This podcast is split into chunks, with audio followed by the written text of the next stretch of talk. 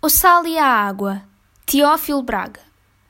Um rei tinha três filhas. Perguntou a cada uma delas, por sua vez, qual era a mais sua amiga. A mais velha respondeu: Quero mais a meu pai do que a luz do sol. Respondeu a do meio: Gosto mais do meu pai do que de mim mesma. A mais moça respondeu: Quero-lhe tanto como a comida quer o sal. O rei entendeu por isto que a filha mais nova não o amava tanto como as outras e pô-la fora do palácio. Ela foi muito triste por esse mundo e chegou ao palácio de um rei e aí se ofereceu para ser cozinheira. Um dia veio à mesa um pastel muito bem feito e o rei, ao parti-lo, achou dentro um anel muito pequeno e de grande preço. Perguntou a todas as damas da corte de quem seria aquele anel. Todas quiseram ver se o anel lhes serviam.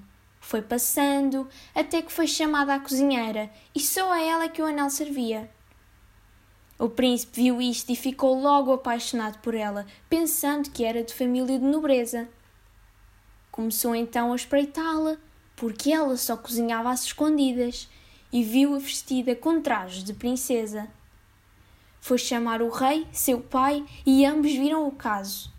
O rei deu licença ao filho para casar com ela, mas a menina tirou por condição que queria cozinhar pela sua mão o jantar do dia da boda. Para as festas de noivado, convidou-se o rei, que tinha três filhas e que pusera fora de casa a mais nova. A princesa cozinhou o jantar, mas nos manjares que haviam de ser postos ao rei, seu pai, não botou sal de propósito. Todos comiam com vontade, mas só o rei, Convidado é que não comia nada. Por fim, perguntou-lhe o dono da casa por que é que o rei não comia. Respondeu ele, não sabendo que assistia ao casamento da filha. É porque a comida não tem sal. O pai do noivo fingiu-se raivoso e mandou que a cozinheira viesse a lhe dizer por que é que não tinha botado sal na comida.